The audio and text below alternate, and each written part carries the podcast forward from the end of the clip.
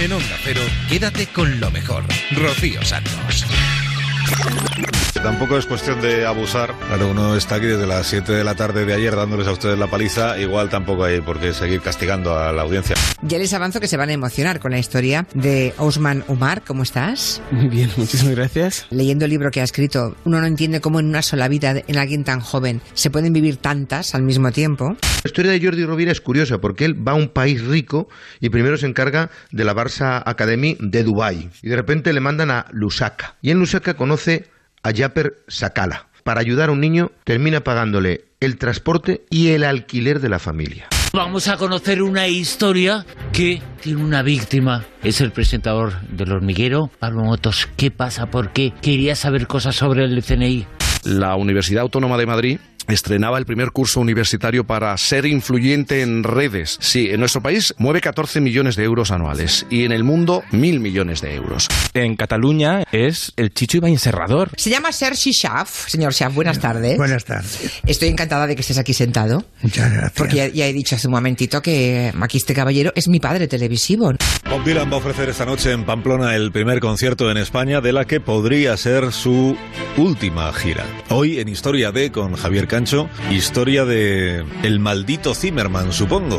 Uno de los lugares eh, más negros y con una historia más terrible de la humanidad. Es que la granja Fox Hollow en Indiana tiene una historia de asesinatos donde las haya. Seguro que a muchos de nuestros oyentes les ha interesado alguna vez los dinosaurios. Y seguro que han oído decir que fue el impacto de un asteroide el que se los llevó por delante. Bueno, pues hoy nuestro sabio de cabecera, Alberto Aparici, nos trae un descubrimiento que podría hacer historia en nuestra comprensión del final de los dinosaurios. El doctor Mariño nos va a hablar de la evolución del cerebro. El cerebro está en el centro de esta masterclass. Vamos a hablar del sistema nervioso, de los sentidos, que son más que cinco, aunque todos creemos que tenemos solamente cinco. Se cumplen 40 años desde el lanzamiento de La leyenda del tiempo, algo que Qué cambió por disco. completo la historia del flamenco. Ángeles Blanco en este libro que se llama Los dos viajes de Evita. Con los pelos de punta estoy con esta Esto- presentación. Todo esto lo has escrito tú. en- Ya, pero así, oído de tu voz, impone más. Los enigmas eh, de la prehistoria con una persona que conoce a la perfección. Él es eh, José Luis Cardero. Muy buenas, ¿qué tal? Muy buenas noches para todos. Una ganga que he encontrado en la red, en concreto en Wallapuf, la web que recopila las ofertas más bizarras de la red. Atención a la ganga. 10 euros, libro, solo sutilizado una vez. No existen parámetros reglas que acoten una normativa que regule el uso. Hablo de la pedorreta del ombligo. No, perdóname, o sea, ¿qué se está haciendo? Eh, bueno. Gracias, creo, ayúdame, por favor. Eh,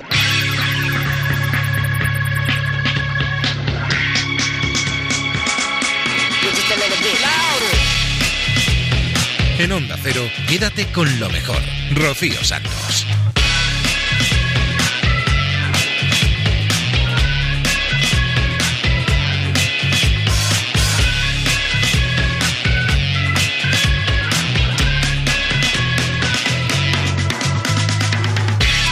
Muy buenas noches, ¿cómo estáis? ¿Qué tal?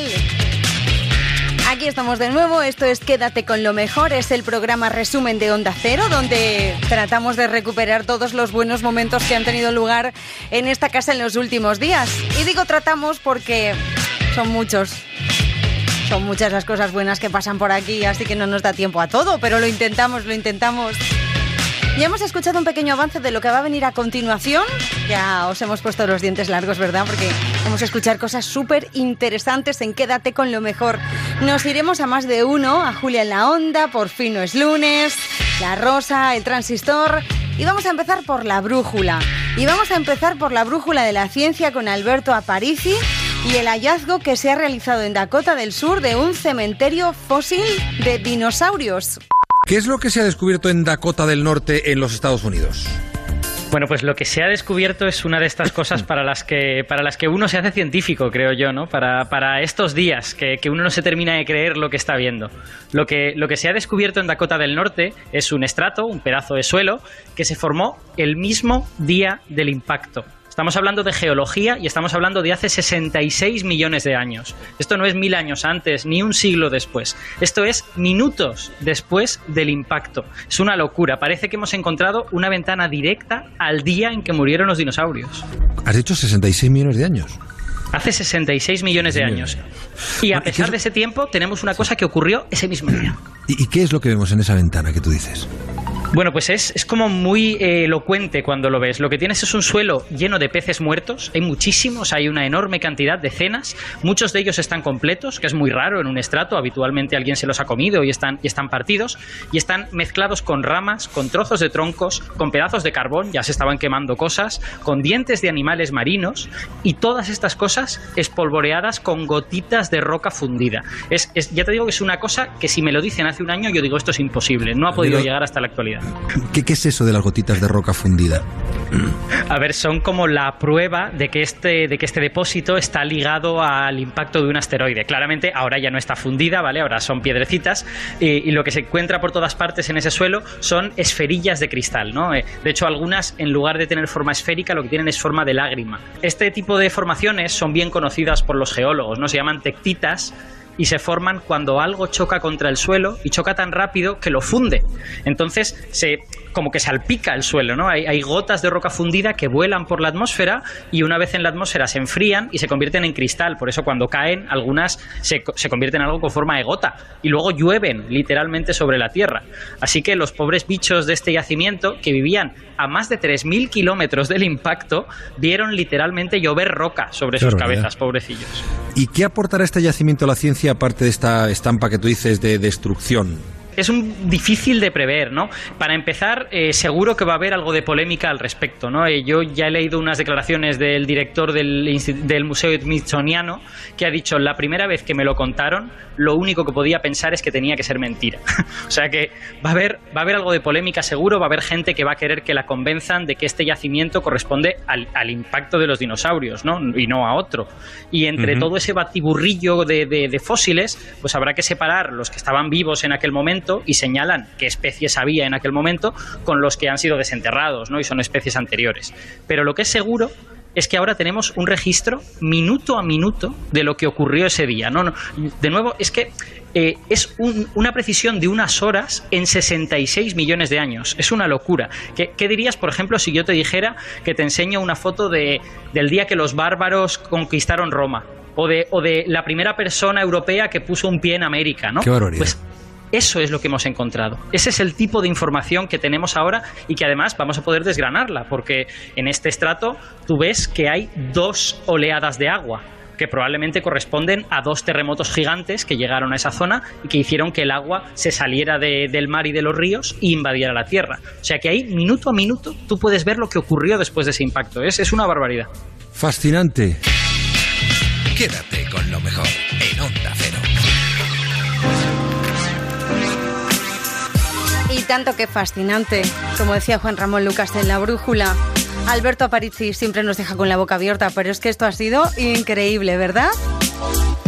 Nos vamos a ir hasta el transistor porque tenemos otra historia increíble también. Es la historia de Jordi Rovira. Él trabaja en la Escuela de Fútbol de Zambia y nos ha dejado una de las imágenes más bonitas de los últimos meses. Hola Jordi, buenas noches. Hola, muy buenas noches. ¿Cómo fue la idea de ir a Zambia? Bueno, yo estaba destinado en Dubái, estuve viviendo dos años en Dubái trabajando en la escuela de allí, eh, terminaba contrato y tuve una propuesta de renovación con el club que, que asimismo me ofrecía ir a abrir una escuela nueva en Lusaka, en Zambia. Ajá. ¿Y cómo es la escuela? Bueno, la escuela la verdad es sorprendente porque Lusaka es una capital de país que está bastante desarrollada. Evidentemente cuando te desplazas afuera de la ciudad es la África real, pero eh, lo que es la ciudad en sí es bastante desarrollada, nuestras instalaciones son magníficas y la verdad que muy bien y muy contento. Está, bueno, Lusaka está ya muy, muy cerca de la frontera de Zimbabue, ¿no? Sí, somos frontera con Zimbabue y muy cerca de Sudáfrica también. Oye, ¿y, y cu- cuántos niños tienes allí? En la escuela ahora estamos en, rondando los 200 jugadores. 200. ¿Y, y- y hay buen nivel? Muy buen nivel. La verdad, muy sorprendido con lo que he encontrado una vez he llegado ahí. Sí. ¿Y mm, qué tipo de niños hay? ¿Qué, qué, qué familias? ¿Cómo, cómo, llegan? ¿Cómo se inscriben? La, la escuela eh, del Barça es, es totalmente abierta para todo el mundo.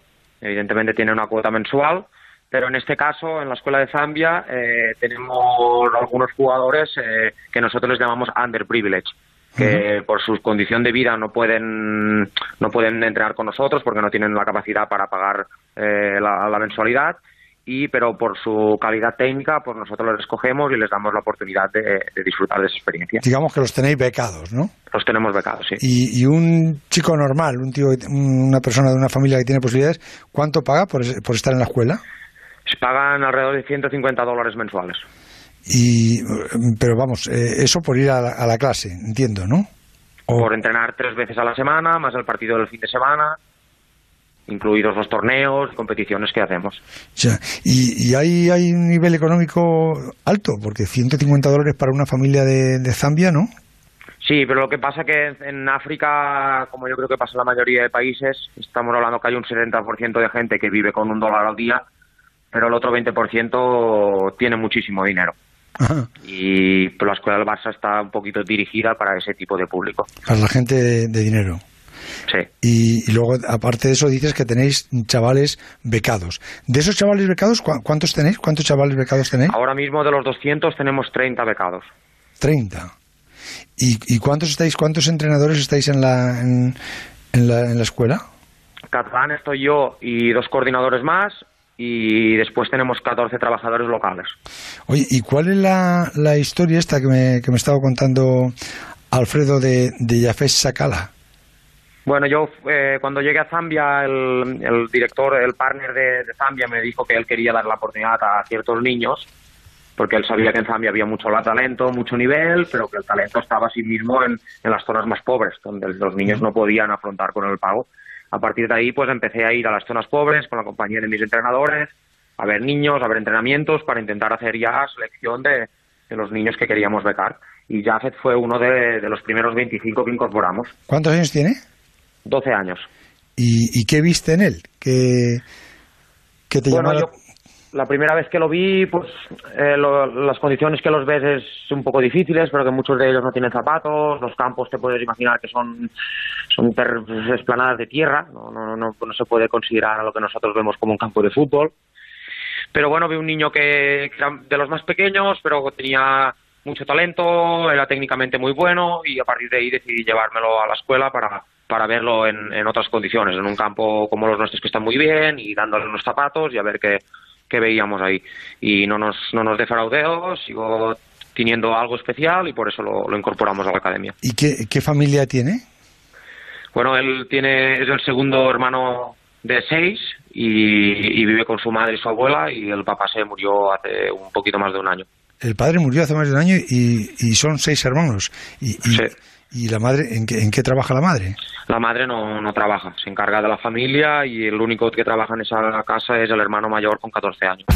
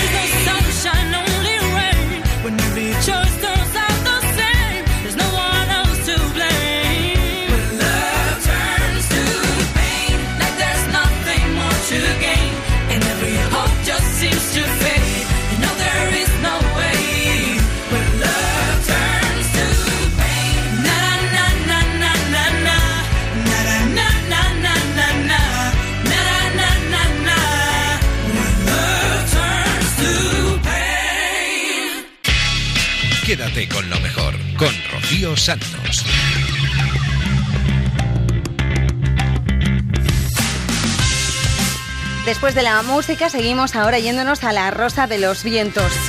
Ya sabes que todo lo que escuchamos aquí está en onda Cero.es. Lo digo por si os habéis quedado con ganas de escuchar un poco más de la historia de Jordi Rovira, el entrenador que está en Zambia y que se ha traído a Jafet y a toda su familia a España.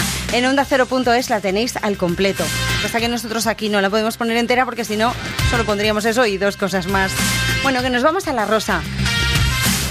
Tiramos de la manta con Fernando Rueda, que nos va a contar la rocambolesca historia de los espías tras Pablo Motos, el presentador del hormiguero de Antena 3. Félix San Roldán es el director del Centro Nacional de Inteligencia, el CNI. Lo es desde julio de 2009 y lo será hasta julio de este año. Después seguro que encontrará acomodo en otras instituciones, públicas o privadas, porque a sus 74 años disfruta de una salud admirable. El tiempo de mandato del director del Servicio Secreto se limitó tras la caída de Emilio Alonso Manglano, cuando se descubrió que se había extralimitado en sus funciones y, entre otras cosas, había espiado a Todorkiski. Manglano mandó el entonces CSIC durante 14 años y se decidió, lo decidió el gobierno, que los siguientes no estuvieran más de cinco. Los políticos le buscaron las vueltas a la propia limitación que ellos habían impuesto y Sanz es el ejemplo, porque se irá eh, en un par de meses tras 10 años en el cargo. Quizá el presidente Sánchez o su ministra de Defensa Robles se lo habrían quitado del medio antes para meter aire nuevo en el servicio, pero el encarcelado comisario Villarejo lo ha hecho imposible. Cuanto más ha intentado pringarle con sus negocios sucios en las alcantarillas, más grandes han sido las asideras de Sanz al cargo.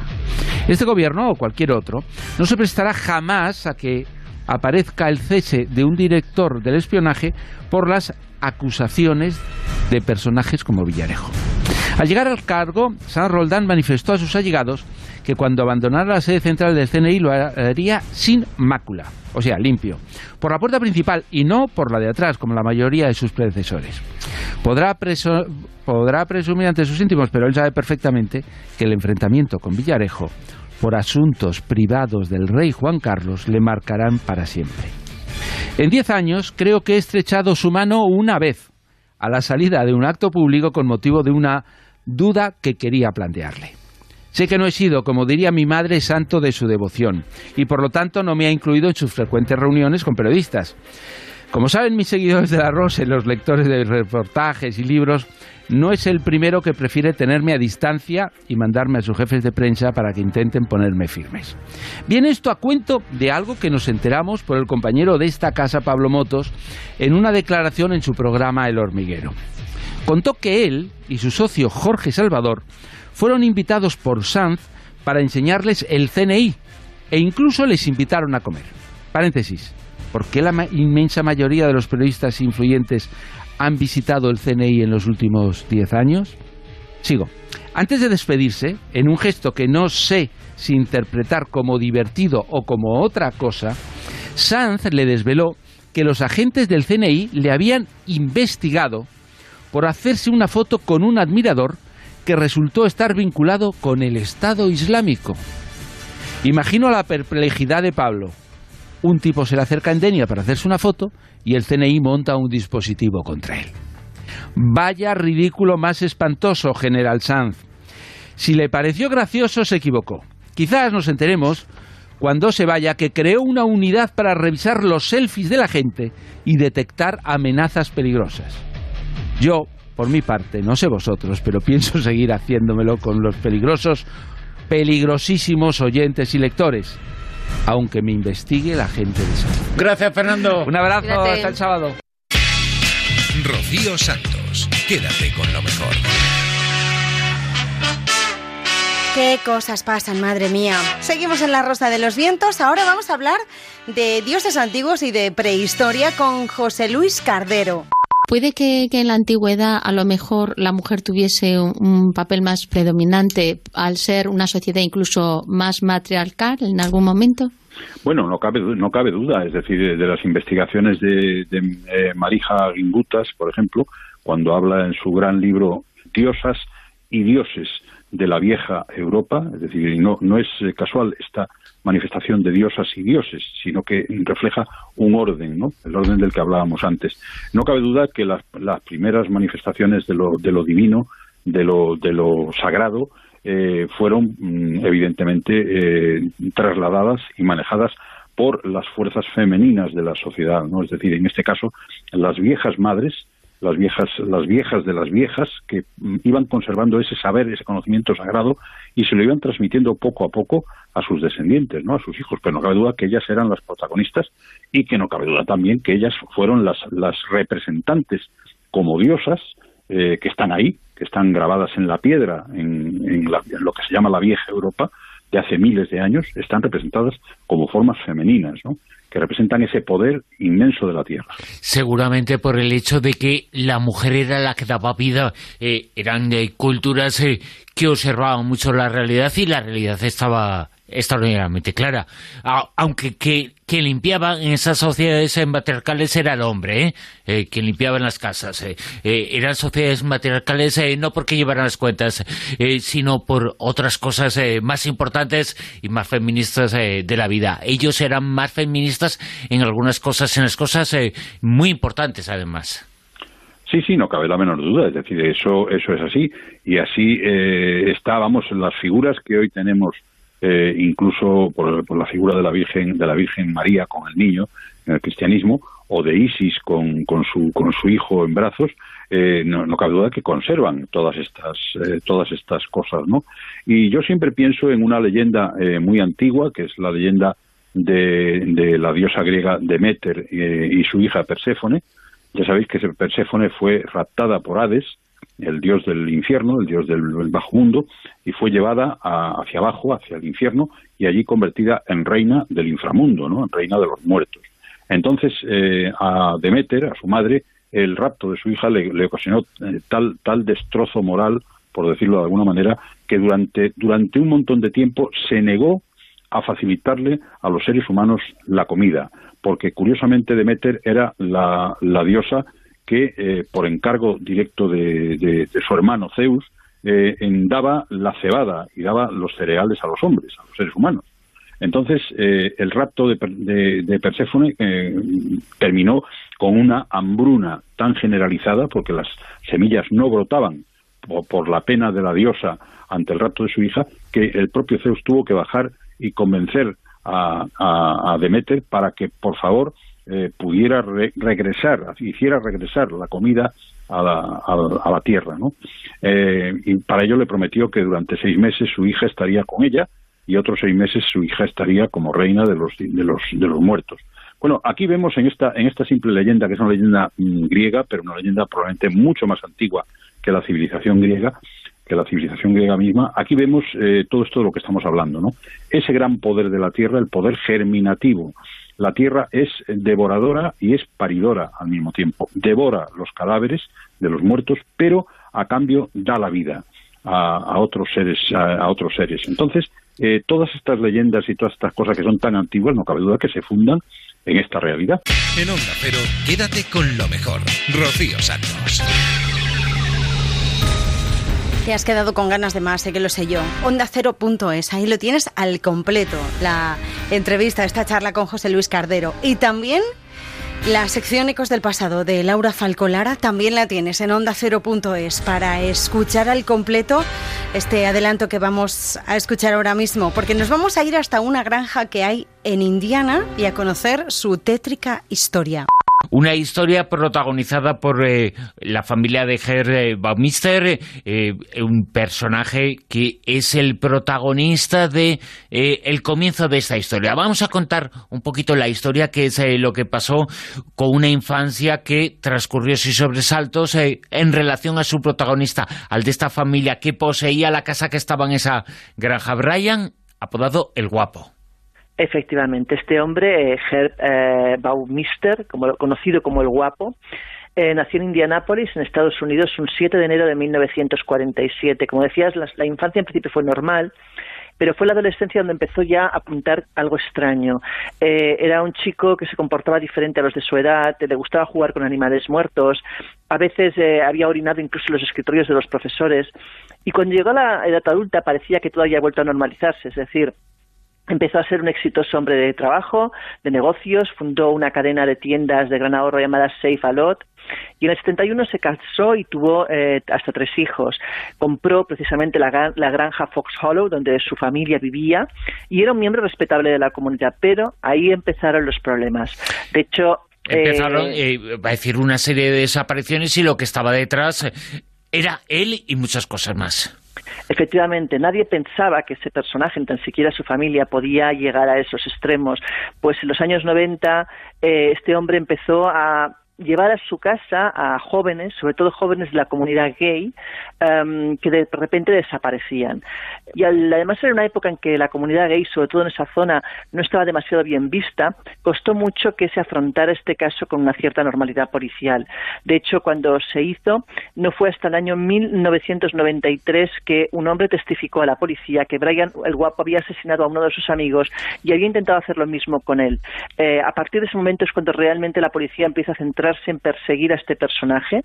Y no es hasta 1995 que recaba las suficientes pistas como para atreverse a quedar con él en un, bar donde él se encontraba e intentar eh, que les dejara registrar su casa. Como el hombre se negó, no tenían suficientes todavía pruebas judiciales como para poder pedir una orden de registro, así que aún así tuvieron que esperar. Pero tampoco tardaron mucho, y te cuento por qué, porque ya su mujer sí que empezaba a ver un comportamiento extraño en su marido.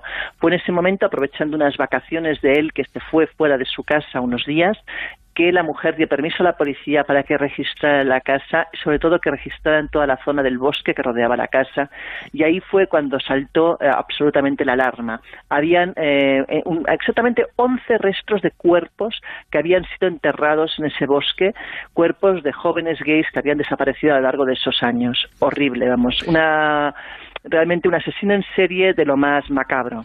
Pero esta historia, este es el comienzo, porque pasó algo después, eh, cuando la casa se quedó vacía y finalmente en el año Pensemos- 2006 eh, se mudó una familia ahí. De hecho, lo curioso que es raro en estos casos es que la familia cuando ve la casa por primera vez, en este caso el matrimonio Rob y Vicky, eh, Rob se da cuenta que conoce esa casa y a- rápidamente a Tacabos le dice a la, a la inmobiliaria que seguramente esa es la casa que él ha visto en televisión, precisamente la casa del asesino en serie Herb.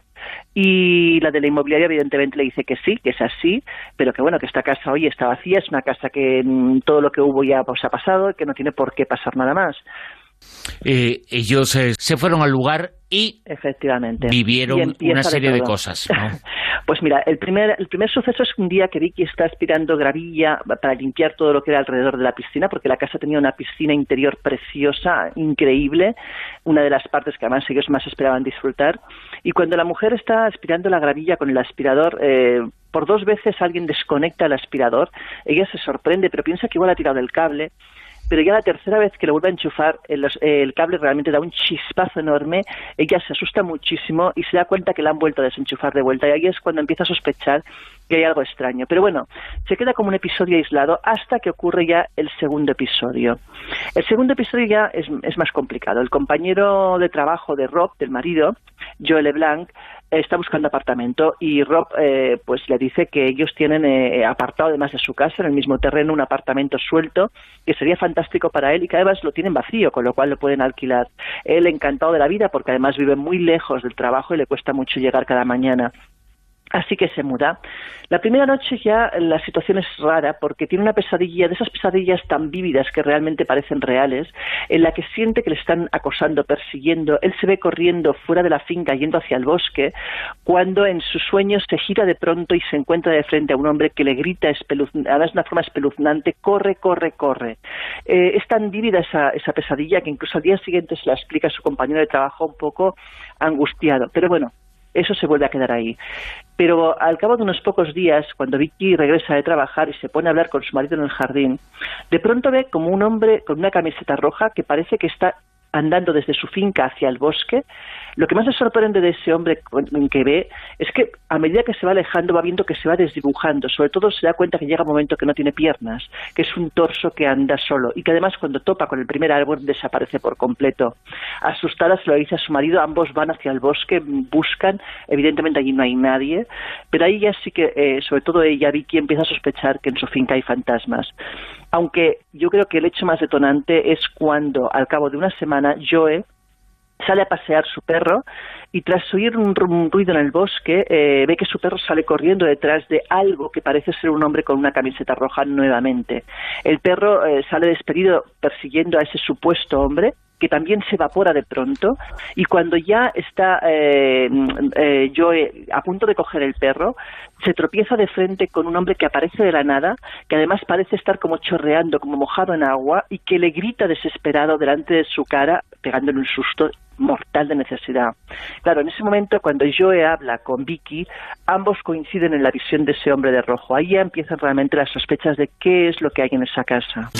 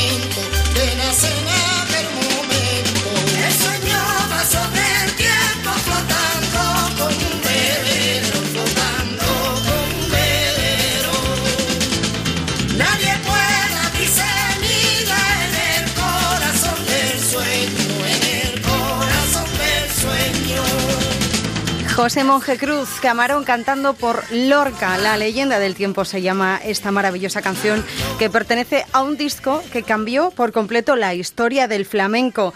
Ese disco cumple 40 años. Hemos hablado con José Luis Moreno, que es presidente del Instituto de Estudios Flamencos Campo Gibraltareños en Por fin no es lunes. Quiero hablar con José Luis Moreno, presidente del Instituto de Estudios Flamencos Campo Gibraltareños, donde vivió Camarón casi toda su vida. José Luis, buenos días. Buenos días. Claro, ahora lo tenemos, tenemos este, este disco, esta obra en los altares, pero en su momento casi nadie aceptó esta creación de Camarón, ¿verdad? Fue un disco que, que partió muchos cristales, eh, que partió muchas mentes en, un, en una época donde Andalucía estaba luchando desde esos círculos de aficionados que defendían el, el flamenco puro, las raíces del flamenco. Bueno, cuando salió este disco, bueno, pues mm, ca- causó, bueno, pues un, un verdadero follón, un Mm. verdadero follón. Lo que pasa es que Camarón eh, se habla mucho de la leyenda del tiempo, pero Sí. Camarón antes de la leyenda del tiempo publicó nueve o diez discos con Paco de Lucía donde demostró que era un sabio del cante primitivo, del Mm. cante hondo. Después llegó la leyenda del tiempo Y él en varias declaraciones, pocas, pero lo manifestó de que él, en, el fondo estaba arrepentido de, de lo que hizo, ¿no? Porque después volvió, volvió a, a cantar por derecho, volvió a cantar, volvió a cantar bien, volvió a cantar los cantes que... Pero bien cantó siempre. ¿eh? No, no, siempre cantó bien, pero la leyenda del tiempo, bueno, pues había Hay una dos discos muy incomprendidos, el de, el de Enrique Morente También, y también. Que también rompieron, pero yo pienso que hicieron muy muy grande a esos dos artistas inmensos que eran Enrique y Camarón. Claro, José Luis, porque yo creo que Camarón con esta obra eh, intentó eh, unir a los, a los puristas con las nuevas generaciones, ¿no? No, el, el- antes de Camarón hubo otros movimientos. Está ahí Loli Manuel, está Sí. Esma, está, bueno, pues otros grupos. Esma grabó con Ma- Manolo Sanluca y Agujeta, eh, el Jerez, está Triana, Sí, está sí, sí. Alameda, está Medina Zahar, está el propio Sabica, que graba, graba un disco en Nueva York con un fenómeno de, del jazz. Y, y esto fue, bueno, pues un invento de Ricardo Pachón, que reunió a un- una serie de, de músicos andaluces y también músicos de otros continentes y de ahí sale la leyenda de- del tiempo que yo lo compré yo lo compré porque me enamoré de, de un cante de la nana eh, creo que es el último cante de- del disco que es una maravilla es una pieza musical tremenda pero yo lo tenía que estar escondido. Yo no podía de- decir de que yo había comprado ese disco porque los puristas, yo que empezaba ya a moverme por el mundo del flamenco, a conocer, estamos hablando de, de los años 70, donde, bueno, pues las peñas flamencas intentaba mm, que se olvidara ya la ópera flamenca, los fandangos, Sí. el- el- las canciones flamencadas y que se volviera a escuchar las tonadas, las seguirillas, los, los tangos, en fin, los cantes de Jerez, los cantes de Triana, pues yo no podía decir que en mi casa tenía el disco de Camarón porque me llamaban que era Sí. un traidor, ¿no? Era un sí, traidor, pero ese disco, ese disco, bueno, pues es que genio, es que Camarón era un genio. Y era un hombre diferente, su personalidad. Cuando yo me acercaba a él, yo intenté ser periodista, intenté hacerle entrevista, para mí era un reto hacerle una entrevista a Camarón y siempre me decía, José, si a mí no me gusta salir los papeles, a ver si algún día de esto hablamos. Y, y- y- y Camarón es que era diferente, era un hombre, era, era un hombre mm, mm, con una varita mm, que Dios le dio, le dio ahí en su cabecita y resulta de que era diferente, era un Pero, hombre... pero José Luis, ¿qué ocurrió, qué tuvo que ocurrir para que tiempo después se volviera a esta composición y se valorara? ¿Qué ocurrió? Claro, eh, ¿Qué cambio se produjo?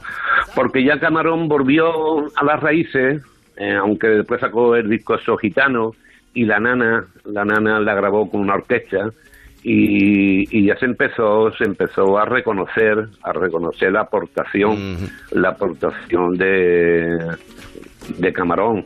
Lo que pasa es que, bueno, pues era surgen las peñas flamencas en los años 70 y en las peñas flamencas lo que se quería, bueno, pues a través de los concursos, de los certámenes, se quería, bueno, pues, mm, que, la- que la gente vieran el flamenco como una musa, como una música culta, eh, que, empezaran a conocer los palos fundamentales del cante flamenco, la voz de Tío Borrico, del Talega, de Antonio Mairena, sobre todo, bueno, pues esa corriente que creó Antonio Mairena de- de- del purismo, ¿no? Aunque Camarón ganó un premio en el concurso de Antonio Mairena, fíjate, pero que al final resulta de que Genio fue reconocido, seguirá siendo reconocido en los tiempos.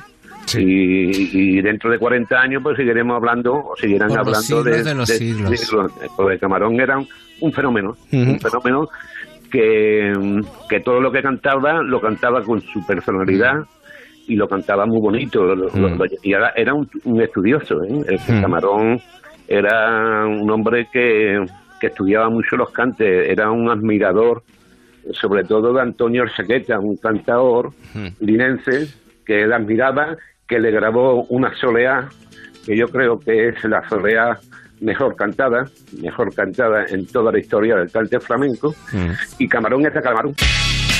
Quédate con lo mejor en Onda Cero. El maestro Camarón, 27 años hace que nos dejó. Seguimos en Por fin no es lunes. Ahora vamos a hablar con Berta Bernard. Ella nos descubre la historia de una influencer que deja las redes atrás para volver a descubrir la esencia de la vida. Berta Bernard, muy buenos días. Muy buenos días, Jaime. Buenos días. Ella lo, lo explica, todo esto de lo que vamos a hablar, lo explica, lo novela. En mi nombre es Greta Godoy. Pero hace un momento antes de sentarnos me has dado un dato. Cuando se llega a los 18 años, ahora los chavales quieren ser muchas cosas. Pero en tercera posición, ¿qué nos encontramos? Pues que muchos quieren ser influencers. Y tú quieres recordar algo muy importante. Yo con esta novela he tratado de explicar el fenómeno desde dentro, porque yo lo viví en primera persona desde los comienzos.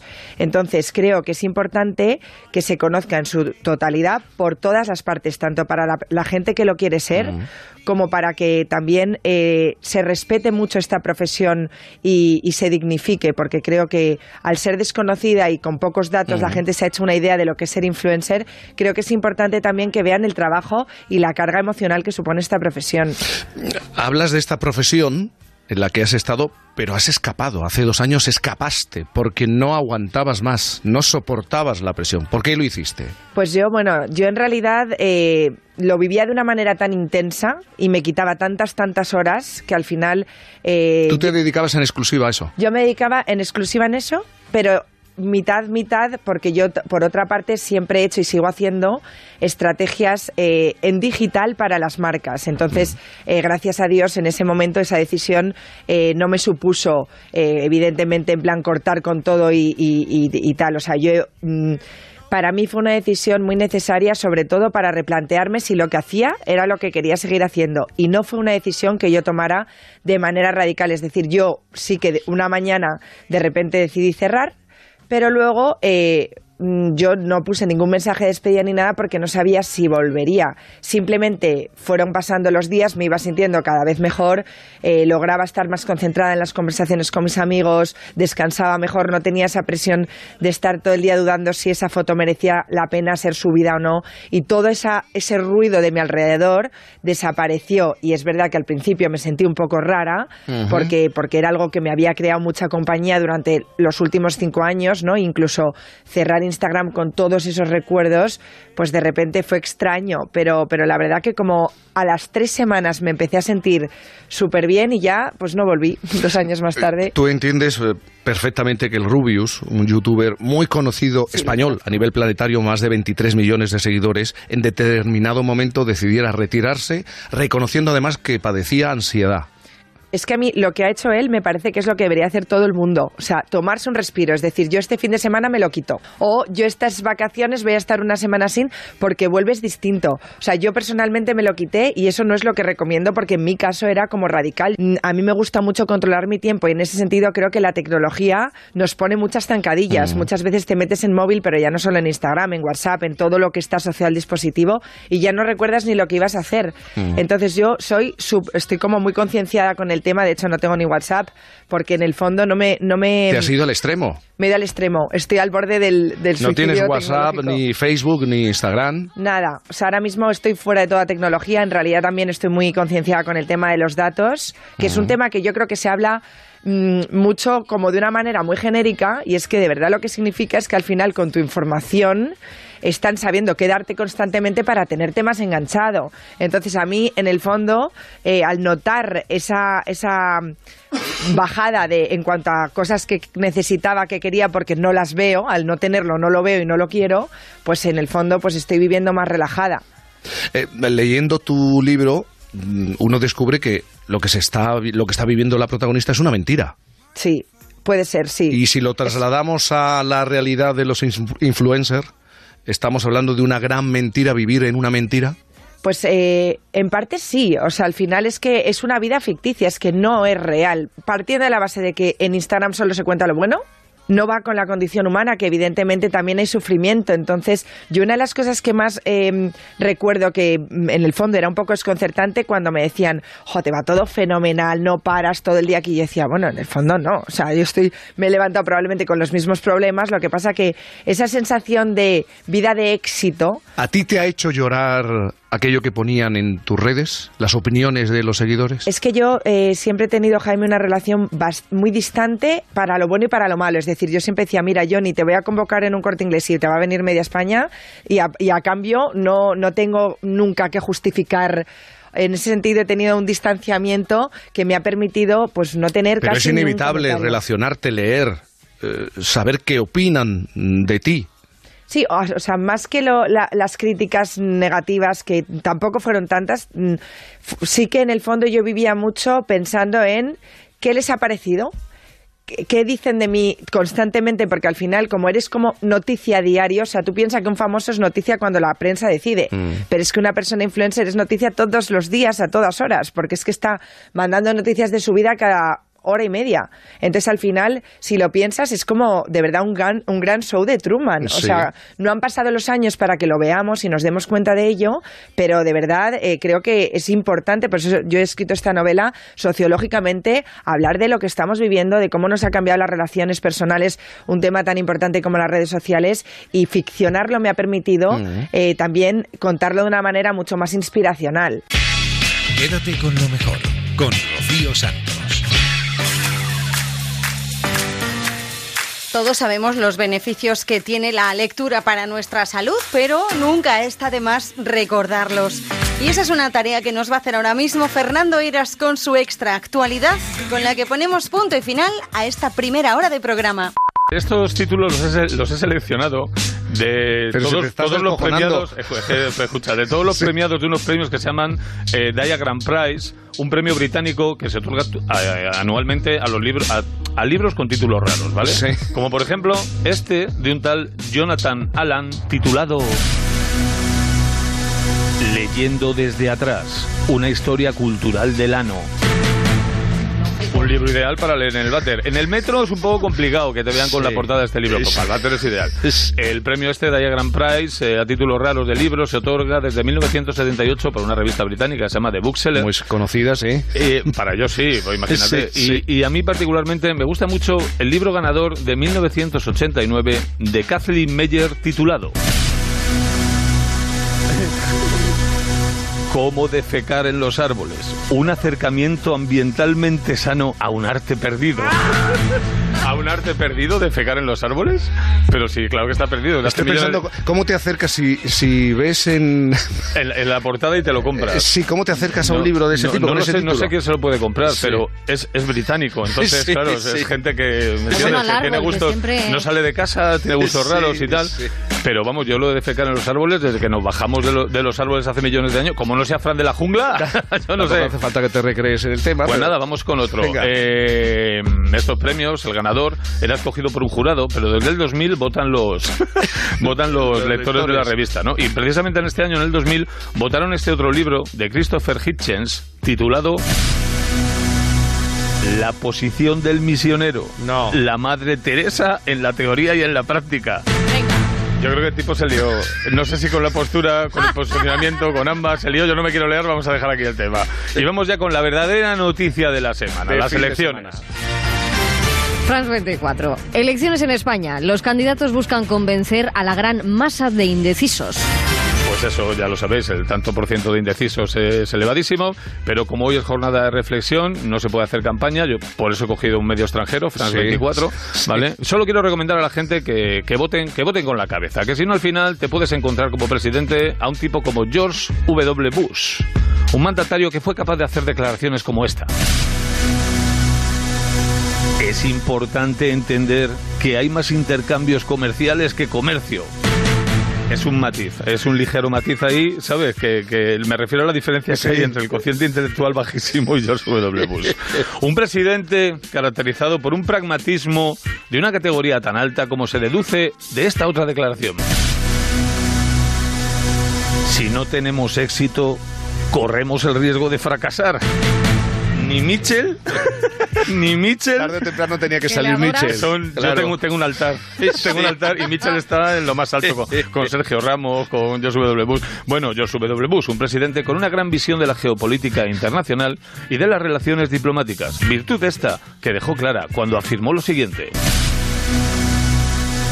Hay que tener una política exterior orientada hacia el extranjero. Claro, porque mm, la política exterior orientada hacia el interior es como chuparte un codo, no es muy... En fin, que mañana votar con cabeza y confianza en que, como el mismo George W. Bush aseguró, el futuro será mejor mañana. Tócate los pies, Mariano. Bueno, y vamos con la última noticia de la semana. Que esta es la que te gusta a ti. Esta es La opinión.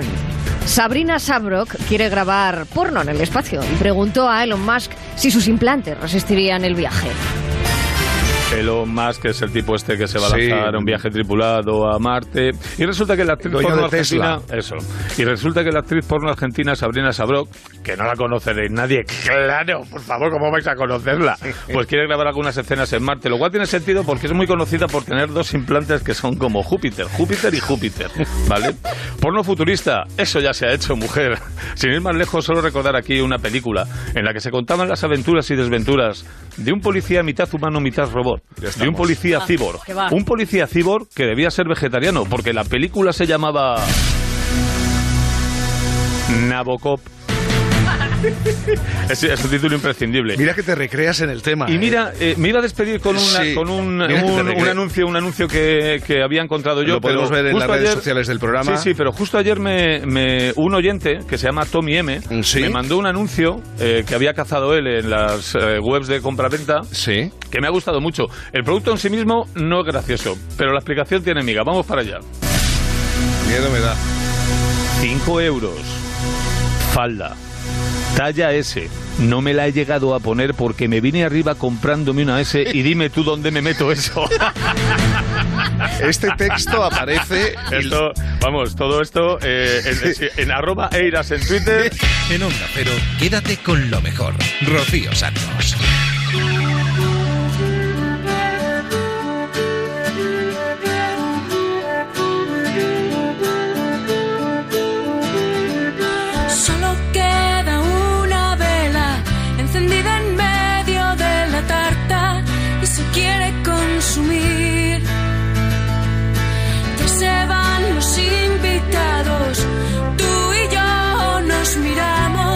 Saber bien qué decir.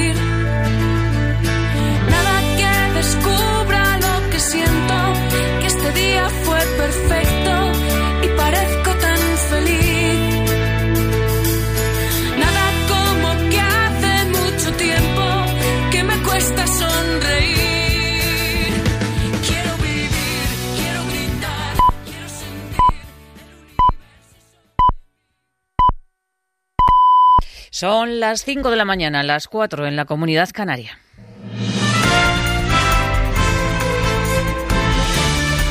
Noticias en Onda Cero. Buenos días. La Fiscalía rectifica a la Junta Electoral Central y apoya que Carlas Puigdemont y otros fugados como Tony Comín y Clara Ponsatí puedan ser candidatos a las elecciones europeas del próximo día 26. La Fiscalía considera que debe tenerse en cuenta la presunción de inocencia y que los candidatos todavía no han sido condenados. Ahora el juzgado de lo contencioso administrativo deberá dictar la última palabra. Tanto el Sartadi como Ernest Maragall se han mostrado convencidos que la justicia les dará la razón. El grito de la gente es muy claro, Puigdemont, nuestro presidente, y veremos mañana cómo los juzgados ganamos ah, esta decisión en contra de la Junta Electoral Central, hasta incluso hasta la Fiscalía ah, se ha puesto a nuestro lado porque estamos del lado correcto de la legalidad, del lado correcto de la historia. La voz de la Fiscalía es todavía una voz eh, por confirmar. Esperamos que efectivamente el derecho democrático innegable de- del presidente Puigdemont, de los consellers eh, Toni Comín, eh, Clara Ponsati, sea eh, plenamente reconocido en los próximos días. En declaraciones a la brújula de Onda Cero, Pere Luis Huguet, de la Asociación de Juristas Libertad, decía que los legisladores no han hecho bien el trabajo y ahora nos encontramos con líos como este. No obstante, decía Huguet que chirría que un fugado pueda ser candidato. Chirría el hecho de que una persona que está fugada de la justicia pueda presentarse. Y aquí podríamos entroncar que al final la justicia eh, se utiliza para solventar los problemas de los legisladores que no han hecho sus deberes. Si la ley hubiera contemplado estas posibilidades y hubiera contemplado que una persona que está jugada a la justicia no puede presentarse, ahora no estaríamos discutiendo si un juez tiene que decidirlo o no. Además de la política, también va a ser noticia el líder del Partido Popular, Pablo Casado, que viaja hoy a Coruña para participar en un acto con el presidente de la Junta, Alberto Núñez Feijo. Es el primer acto después de los malos resultados del Partido Popular en las elecciones generales. Feijo ya ha dicho que en la campaña electoral se han dado giros que no han sido los adecuados. La foto de hoy de Casado y de Feijo puede marcar el giro al centro del Partido Popular. Arancha Martín. Casado ha elegido la romería de Opino en Coruña para simbolizar el nuevo comienzo. Galicia junto al varón más relevante del PP, invitado precisamente por un Núñez Feijóo que calificó de malos sin paliativos los resultados de las elecciones generales y criticó el giro dado por el partido. Este primer encuentro entre ellos, Feijóo no pudo asistir al comité ejecutivo del martes por coincidirle con la sesión de control, quieren que sirva para hacer unidad hacia adentro y mostrarla hacia afuera, como pedían en Onda Cero el presidente de Murcia, López Mirás, y el candidato a la presidencia de Aragón, Luis Beamonte. Aquí no cabe más que la cohesión, la unidad, con un presidente indiscutible como es Pablo Casado al frente. En tiempos de templanza, uno no necesita mudanza. Los españoles lo que quieren son respuestas y, y no peleas estériles. En cualquiera de los casos, hoy en Opino, el PP con Casado inicia la precampaña electoral. Y en Portugal, el gobierno de Antonio Costa lanza un órdago y amenaza con dimitir y convocar elecciones. El motivo es que los partidos de la oposición han aprobado la nueva ley educativa según la cual los profesores eh, les pagarán los recortes y la congelación de salarios durante los nueve últimos años de la crisis. Si esta ley se aprueba definitivamente, supondría un desembolso de 800 millones de euros y dice Antonio Costa que Portugal no puede asumir esta cantidad. Y del exterior también les contamos que Corea del Norte ha lanzado varios misiles de corto alcance. Es la segunda prueba que se realiza en un mes. El lanzamiento se ha hecho desde la ciudad de Wonsan hacia el mar de Japón. Hay pocos detalles sobre el misil lanzado y su trayectoria y tanto Estados Unidos como Corea del Sur están analizando los detalles de este nuevo ensayo nuclear. Fernando Alonso va a correr hoy las seis horas de Spa, una carrera en la que la lluvia y el frío y la nieve pueden ser sus principales enemigos. Alonso saldrá segundo, sigue siendo líder del Mundial de Resistencia con 15 puntos de ventaja. Y en Portugal, Iker Casillas ha salido de la UCI. Según un comunicado del Oporto, el jugador evoluciona bien tras sufrir un infarto de miocardio. Ayer Casillas recibía la visita de sus compañeros y su esposa, Sara Carbonero, decía que puede recibir el alta médica a partir del próximo lunes. Bueno, todavía estaremos unos días. Yo no sé exactamente, hasta el lunes, eh, segunda feira o, o, algo así, creo que, creo que será. Gracias. Vale, pero está todo muy bien. Más noticias en Onda Cero cuando sean las 6 de la mañana, las 5 en la Comunidad Canaria y toda la información la vamos actualizando en nuestra página web ondacero.es. Síguenos por internet en ondacero.es.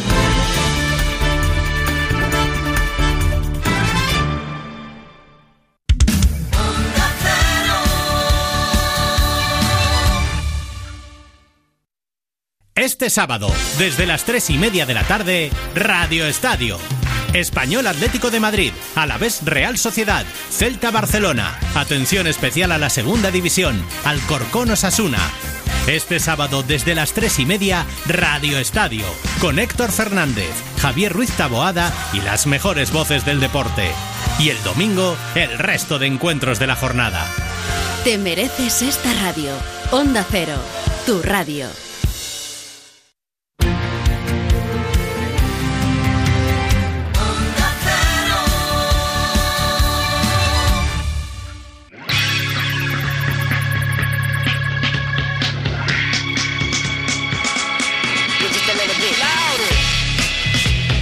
En Onda Cero, quédate con lo mejor. Rocío Santos.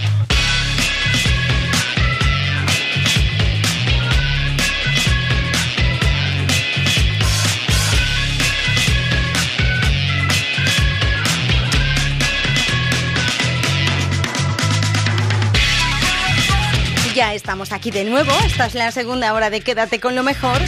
Os recuerdo que todo lo que hemos escuchado en la hora anterior y lo que vamos a escuchar en esta nueva hora lo tenéis todo en onda0.es. ¿A que te acabas de incorporar? Bueno, no te preocupes. En la hora anterior hemos dado un repaso por la brújula, el transistor, la rosa de los vientos, por fin no es lunes, ¿te lo has perdido? pero lo puedes escuchar en internet. Sí, que vamos a colgar el podcast enseguida. Dentro de 24 horas aproximadamente ya lo tendrás para que lo escuches. Y ahora en esta hora vamos a dar un repaso por más de uno y por Julia en la onda. Y empezamos por Javier Cancho y por su historia de que esta semana nos habla de Bob Dylan. The for gamblers. Esta es la voz de Bob Dylan. Fue en una noche de 1963 cuando Joey Boyd conoció a Bob Dylan en una fiesta. Boyd fue el productor de los más emblemáticos discos de Pink Floyd. Y aquella noche Dylan estaba tocando la guitarra tendido en una cama. Boyd contó años después que había mucha juerga para disfrutar en aquella velada loca, pero la forma en la que Dylan tocaba la guitarra te imantaba, no podías irte de la vera de aquella cama. Había algo en su música, tanto había que Boyd describió aquel instante como una de las más memorables experiencias que con la música tuviera jamás. Boyd cuenta que fue él quien convenció a Dylan para que cogiera la guitarra eléctrica. Aquello sucedió en el Festival de Newport y la conversión eléctrica de Dylan fue un terremoto acústico muy controvertido. Por entonces Dylan estaba enrollado con Joan Baez. Joan describió a Bob como una enorme burbuja transparente de ego.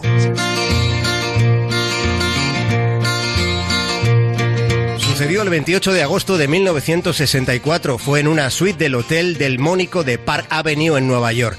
Dylan se puso a liar porros de marihuana. La habitación estaba llena de humo. Y aquella fue la primera vez en que los Beatles probaron la hierba.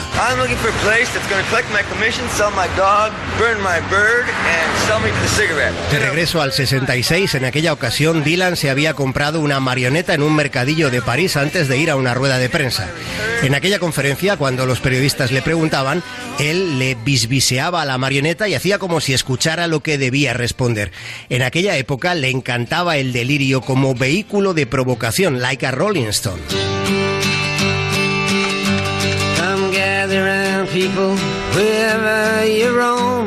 Primera vez que hablé con Bob Dylan fue el 26 de junio de 1984. El estadio del Rayo Vallecano fue el lugar del primer concierto de Dylan en España. Aquella noche Santana hacía de telonero y cuando Bob Dylan salió al escenario dijo, sois cojonudos, lo dijo en español pero con mucho acento yankee. A la mañana siguiente yo era el único niño que iba en la comitiva de Cicerones que tenía que hacerle ruta por Madrid. La primera vez que estuve en el Museo del Prado fue con Bob Dylan. Tantas fechas después de aquello, recuerdo, recuerdo aquello como una alucinación. Me sentía como si estuviera llamando a las puertas del cielo.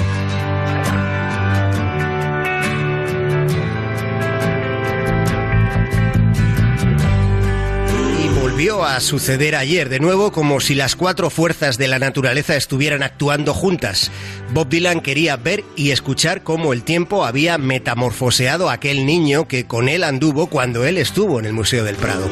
Pero esta vez el encuentro ha sido asomados a un acantilado, a uno del Cabo Peñas, y sin que ayer viniera aquella chica llamada Ángela que llegaría después a ser ministra de España. Esta vez daba buena conversación el señor Lobo, uno de los artífices del sello independiente Love Monk. Básicamente estuvimos hablando de la teoría de cuerdas. A estas alturas y a las alturas de un acantilado, la teoría de cuerdas le interesaba mucho más que la guitarra y las suyas. Dice Dylan que hay una agradable afinidad entre la belleza científica y la artística, porque así se puede ver una imagen más completa de la naturaleza de la realidad. A Bob Dylan le fascina que los especialistas en teoría de cuerdas trabajen en la oscuridad tratando de encontrar las otras dimensiones, tratando de llamar a las puertas del cielo. Quédate con lo mejor en Onda Cero. ¿Cómo nos atrapan siempre las historias de Javier Cancho, verdad? En historia de... Los fines de semana también está en Por fin no es lunes. Ahora nos vamos a hablar con Ángeles Blanco. Estuvo en más de uno para presentar un libro que se llama Los dos viajes de Evita, donde habla de la vida de Eva Perón. Es que es muy sorprendente casi todo lo que cuentas. Es que es increíble, es increíble. Yo, según iba descubriendo cosas, investigando y leyendo, te juro que había momentos en los que intentaba buscar eso, varias fuentes, porque yo decía, o sea, esto no puede ser verdad. Y sí, sí, sí, sí. Esto me ha pasado a mí leyendo el libro de Ángeles. Y dices, esto no, esto sí que no puede ser verdad. No, yo siempre digo, fíjate, lo que parece más increíble en el libro resulta que es que es cierto. O sea, lo que dices, esto se lo ha inventado Ángeles, no, no tengo tanta imaginación. Oye, ahora- ahora llegaremos, o luego llegaremos a por qué el cuerpo de Evita Perón embalsamado hace el viaje en barco desde la Argentina hasta Italia para ser enterrado en un cementerio de Milán clandestinamente, porque el, el, el cuerpo, el, que el féretro viaja a nombre de una mujer que en realidad no existe, porque va acompañado por dos tipos que en realidad no tienen nada que ver con la propia Evita, y sobre todo qué sucede después, cuando llega, tampoco quiero avanzarlo todo, pero cuando llega el momento de desenterrar Sí. ese Sí. Y, y ver cómo está lo que había. Primero si está y luego cómo, Cómo está, está. lo que había dentro. Los oyentes, igual que tengan más años, que nos estén escuchando, eh, tendrán más presente la última parte de esta historia, porque a lo mejor eh, ya estaban atentos a las cosas que pasaban en nuestro país cuando el cadáver de Evita llegó a España. Sí, es curioso porque mm, hablando con, bueno, con gente de cierta edad, y fíjate, Mm. bueno, pues mis suegros, mis padres, ¿no? Eh, cuando han leído el libro, eh, me decían, dice, ha sido maravilloso recordar tantas cosas Ah. que estaban ahí pero que no, no nos acordábamos, ¿no? Entonces, la muerte sí, pero la visita de ella aquí a España es verdad que, que, que marcó, yo diría, un antes y un después. Y es verdad que, por ejemplo, pues eso, mis suegros, mis padres eran muy, muy pequeños, pero sí que recuerdan cómo sus padres les iban hablando de esta, ¿ves esta mujer? Mira, pues ha venido a traer ayuda, nos ha traído cereal, nos ha traído... Y entonces con el libro, gracias al libro, estaban entusiasmados porque han ido recordando cosas que tenían ahí metidos en su cabeza, ¿no? Y después, efectivamente, con la historia de la muerta del, del cadáver de Eva que acabó aquí en una casa de Puerta de Hierro. no, no, no me cuentes Ah, todavía me eso. adelanto, me adelanto. No me cuentes todavía eso. Porque el libro se llama Los dos viajes de Evita, porque en efecto son los dos viajes que hace a España. Pero vamos al primero de ellos. Porque el libro sirve sobre todo para entender en, en qué consiste el mito de Eva Perón en la. Argentina y de rebote también en nuestro país, por esto que tú acabas de decir ahora. El primer viaje de Eva Perón es el viaje que hace en vida, es el viaje en el que ella viene como representante o como enviada de su esposo, el, el general Perón, que es quien está mandando en la, en la historia del general Perón, también da para escribir varios Así es. Perón está en el poder en Argentina. Ella es su segunda esposa, entonces él la envía a Europa a hacer un, un viaje empezando por España, la, la madre patria. Es la España de Franco en plena posguerra. Son siete, ocho años después de terminada la, Ella la- viene, la guerra exacto, civil, ¿no? exacto, exacto, ella viene en el 47. Claro, para, para el régimen franquista el apoyo del, del, eh, gobierno argentino es un, es un apoyo muy relevante, porque es cuando en la ONU nos está el, contra el régimen franquista, pues todos los países, o casi todos los países democráticos, está, está el presidente de los Estados Unidos diciendo esta es una dictadura, aislémosla, y Perón es la excepción, ¿no? Y Perón Exacto. dice hay que estar con, con el general Franco. Y aquí viene Evita, que ella no tiene experiencia diplomática, digamos, ¿no? Ella, ella era actriz. Ninguna. Ella, bueno, ella, ella lo que quiso ser siempre fue actriz. Sí. Y entonces ella desde, bueno, muy pequeñita nació en una familia muy humilde y se desplazó siendo una adolescente a Buenos Aires porque ella lo que quería realmente es ser actriz, conseguir ser una actriz de Hollywood. A ella le llamaba muchísimo atención las actrices de Hollywood con esos vestidos, esos peinados, esas joyas. Y entonces ella realmente todo su empeño lo pone en eso en ser artista y en ser actriz. Hace unos pequeños papeles sin gran éxito, eh, consigue actuar, hacer películas también, eh, hace cine sin mucho éxito. Y entonces en una ocasión, eh, no destriparé todos los detalles, pero bueno, digamos que coincide con Perón en un evento. Y entonces, desde el primer momento, digamos que ahí surge, bueno, pues llamémosle el flechazo. Y lo que iba a ser una carrera o una lucha por una carrera como actriz, pues al final acaba siendo pues el gran papel de su vida, que es ser la primera dama de Argentina. Quédate con lo mejor, con Rocío Santos.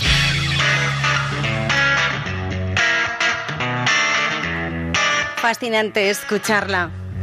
Y fascinante tiene que ser leer la novela. Me la apunto para, en cuanto tenga un rato, me pongo al con ella. Ahora vamos a ponerle un toque de humor. ¿Te parece bien?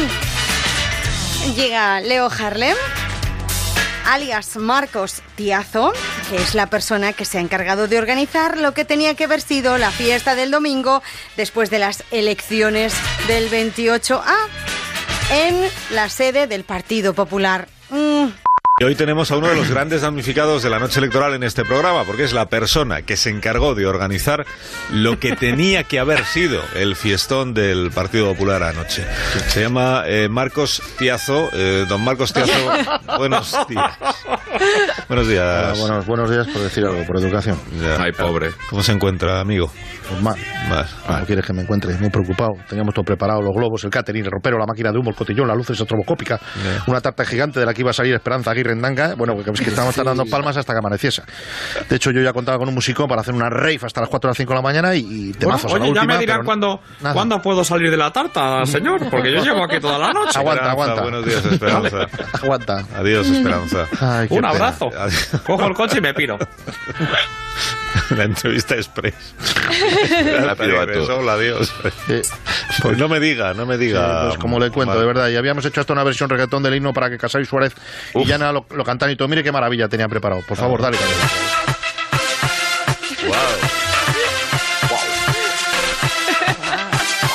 Ay,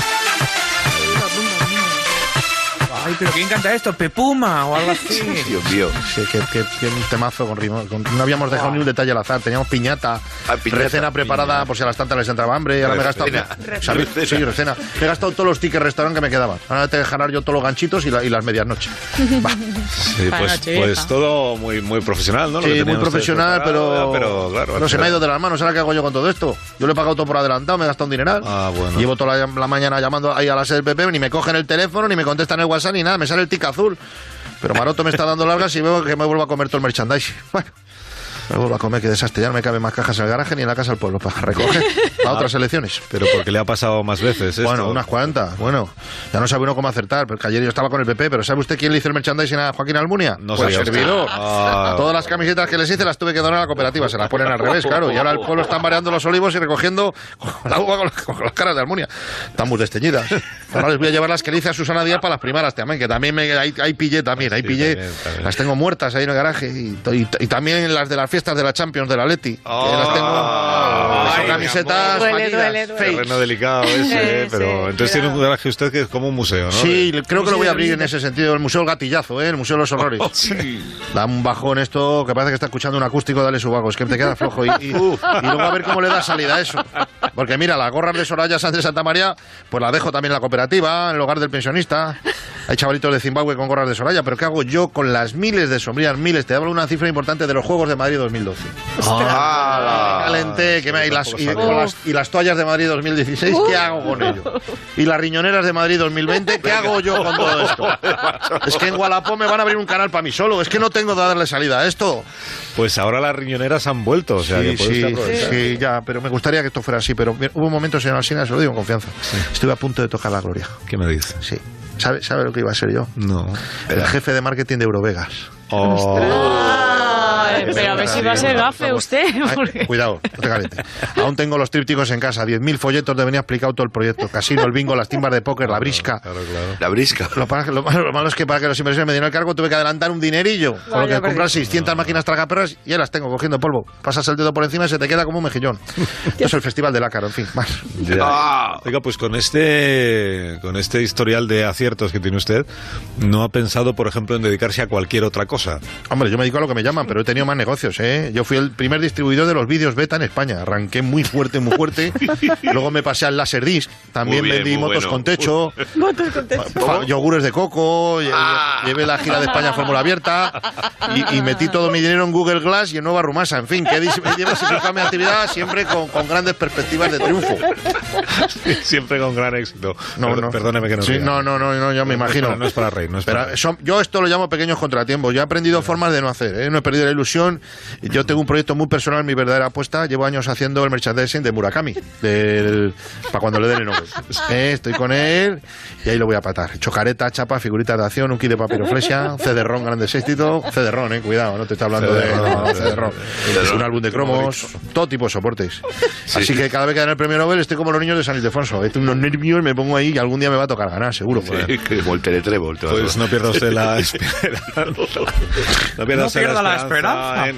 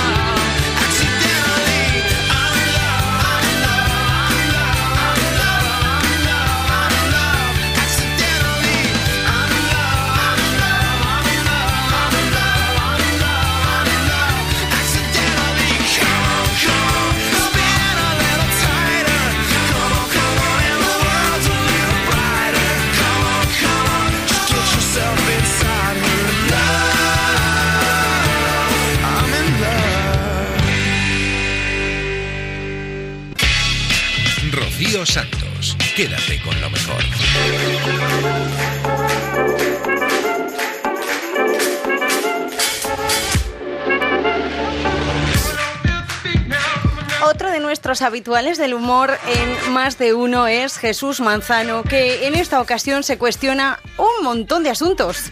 ¿Sabéis que hay sitios donde el día dura seis meses y la noche otros seis meses, no? Sí. Noruega, ¿no? y- y esta gente muy. Sí, estuve en Tallinn, en Estonia también, ¿no pasó? Ah. Ese, ese sol, ese sol de madrugada.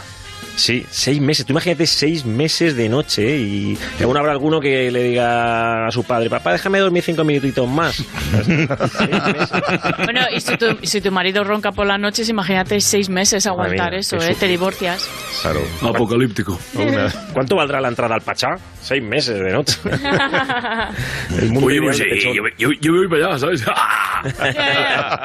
¿Cómo se apuntan? ¿Tú te imaginas ¡Y vida que- eterna! Está por ahí, él está. de- de- Tú te, te levantas con una legaña de 3 kilos. O sea, las dormidinas. seis meses. Así, las dormidinas son del tamaño de un frisbee, ¿sabes? Imagínate, ahora que la gente se pone cintas de aprende idiomas, ¿sabes? Tú aprendes esto de aprende ruso mientras duermes. Esto, ¿no? Te levantas con ganas de liarla en Chechenia, ¿sabes? Seis meses, vamos. Y ahí sí que es verdad eso de que la vida son cuatro días. O sea, ahí tiene sentido. ¿no? Pero, pero luego también hay seis meses de día, que esto es como un lunes en España, hemos dicho. ¿no? Para vivir en ese país es imprescindible oxígeno, gafas de sol y agua por este orden.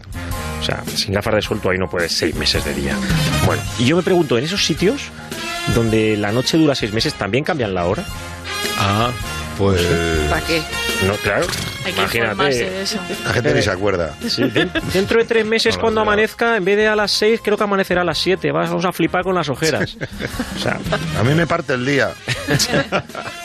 Voy a llegar tarde a trabajar. A mí me preocupa mucho el cambio climático, ¿eh? O sea, yo esto eh, del cambio no me lo creía hasta que un día le compré unos calipos a mis hijos y se pusieron perdidos. Que digo, pues mira, sí, se están derritiendo los polos. el mundo sin polos debe ser como un botellón sin hielo. Pues y, si- y si seguimos así, no va a quedar nadie. O sea, como un botellón sin hielo. O sea, la gente se pira. Que hay gente hoy con, en edad de botellón y sí, ¿no? Si no hay hielo, No van a botellones ellos. No. Son responsables. ¿Esa botella? Son personas muy adultas, ¿no? Se las ve ahí súper responsables trabajando, haciendo un reportaje y todo. Sí. Es que son periodistas, Carolina. Ah, periodistas. Son periodistas que están grabando todo lo que aquí sucede. ¡Qué miedo! Sí. Tomando nota de la cara. Ah, pero entonces, bueno, vale. Lo haremos mejor. Si esto lo oye la gente, lo vamos a hacer Ahora mejor. sonríen para disimular, pero en realidad no vienen con buenas intenciones. Siempre, Pues nos queda- siempre nos quedará la pala aquí. Como sois jóvenes, os lo aviso a, a vosotros y a vosotras, sois casi todos chicas. Cuidado con el cambio climático. ¿eh? Que ahora, claro, la gente joven se cree que siempre ha sido así. No, ha pasado el invierno y no ha hecho ni cuatro días de frío. Yo me acuerdo, bueno, le- leo que de Valladolid lo sabrá. Hombre. Hace unos años no es que el grajo volara abajo, es que directamente cogía el metro. Sí, sí. También menudo método, ¿eh? también preciso de medir la temperatura. Imagínate a Brasero dando el tiempo diciendo, hoy en Valencia los grajos a 10 metros, pero en Cuenca igual pisa alguno. ¿Sabes? O sea, es un método muy poco científico. Pues no hacía frío el otro día en Valladolid. No. ¿Fuiste, sí, claro? sí, sí. Primera hora de la mañana íbamos a ir tiritando al programa, con guantes y todo, bufanda. ¿eh? No, hace frío, hace Y frío. en Valladolid hay pingüinos con la chaqueta esta de la bandera de Noruega. Sí, Yo me acuerdo, en mi pueblo había una época que cogías la bici en otoño, no digo invierno, en otoño, y llegabas a casa con escarcha en las pelotas. O sea, eh, no, es que hacía frío. Perdona. Perdona, que no me hace gracia No esa se puede palabra. decir, si no se puede decir escarcha, avisar. ¿vale? Que es una flama muy fuerte.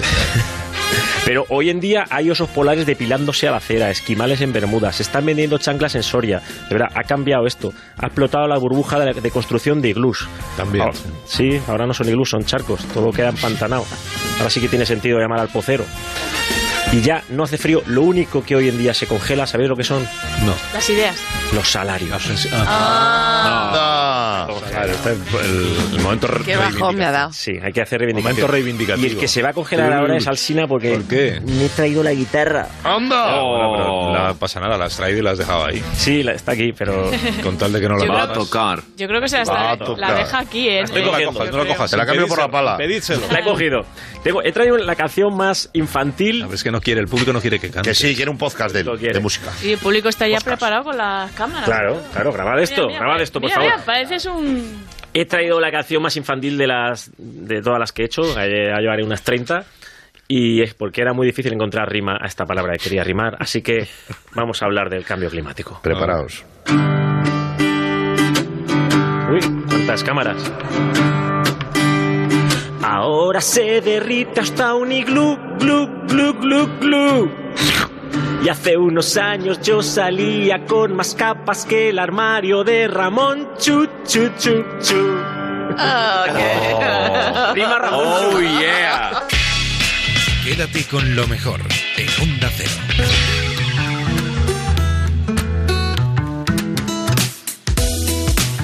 ¿Qué sería de nosotros sin ellos, los humoristas, los cómicos? Madre mía, que nos lo hacen pasar tan bien los lunes y los jueves aquí en Más de Uno, aquí en Onda Cero, en Más de Uno por las mañanas y los viernes a la una y media, aquí mismo, en Surtido de Ibéricos.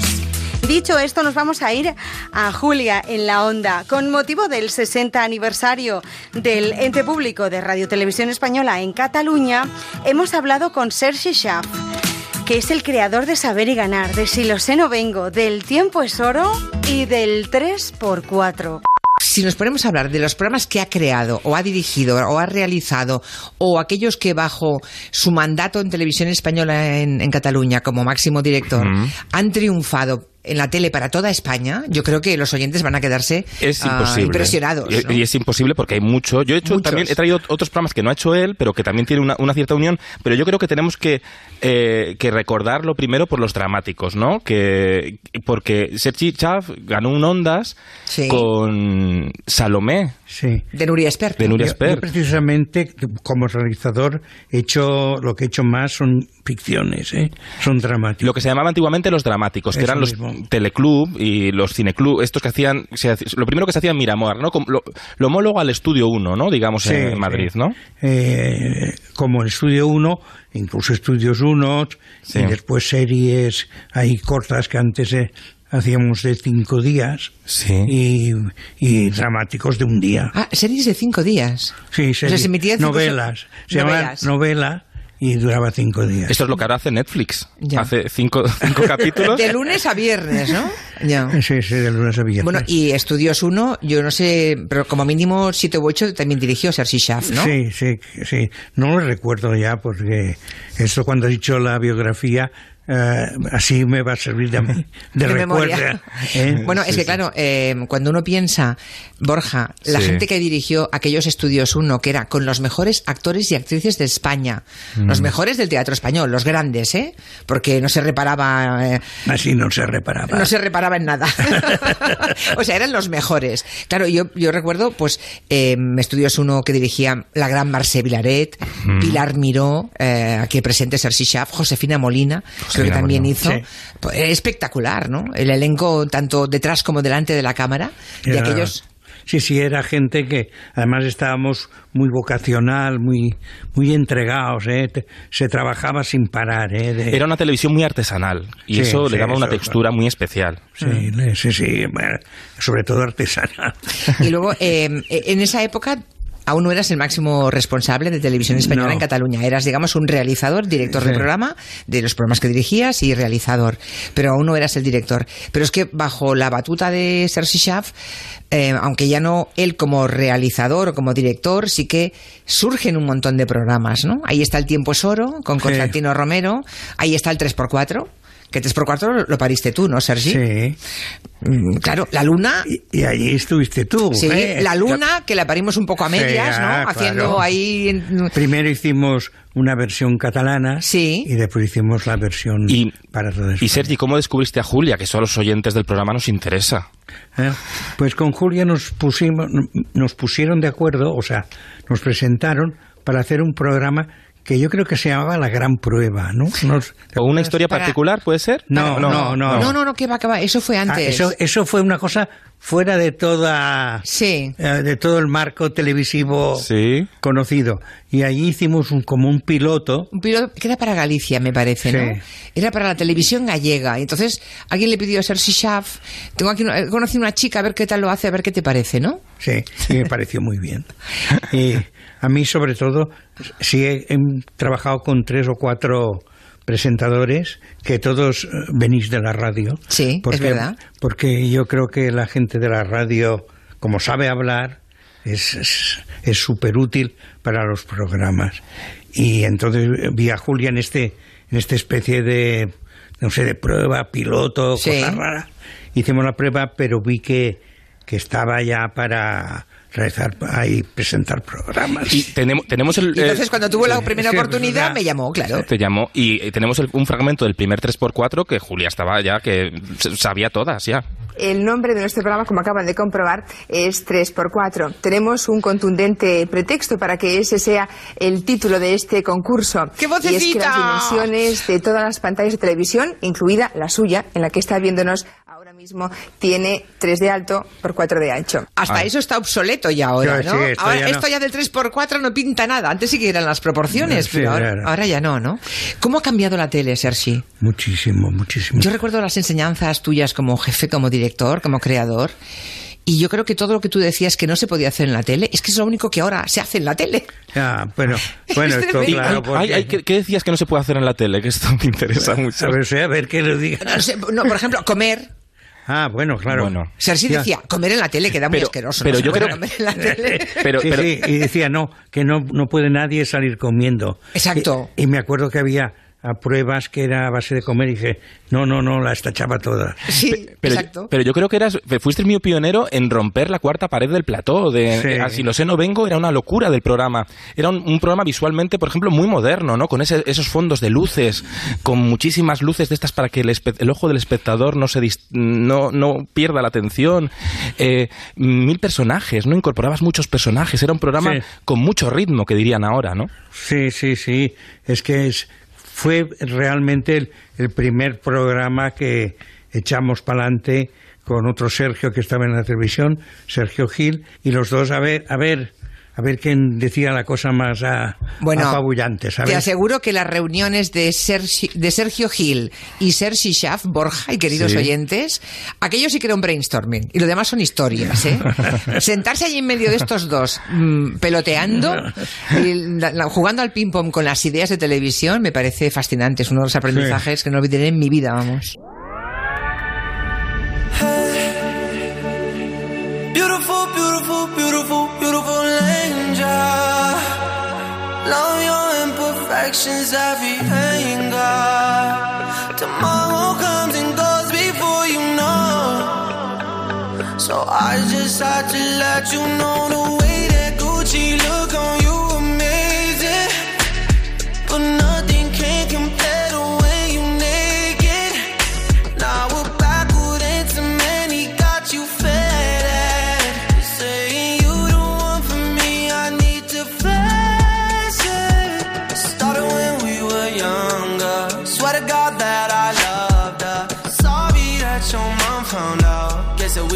had the thunder. Ain't nobody else that I be under. Beautiful, beautiful life right now. Beautiful, beautiful night right now. No, no, no. Hey. Beautiful, beautiful, beautiful, beautiful angel. Love your imperfections, anger.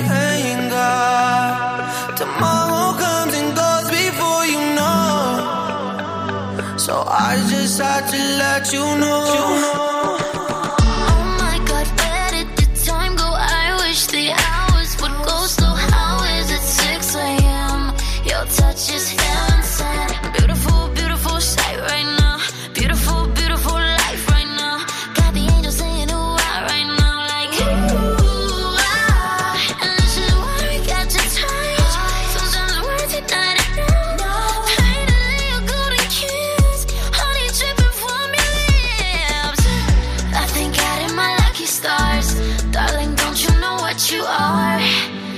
Yeah, baby,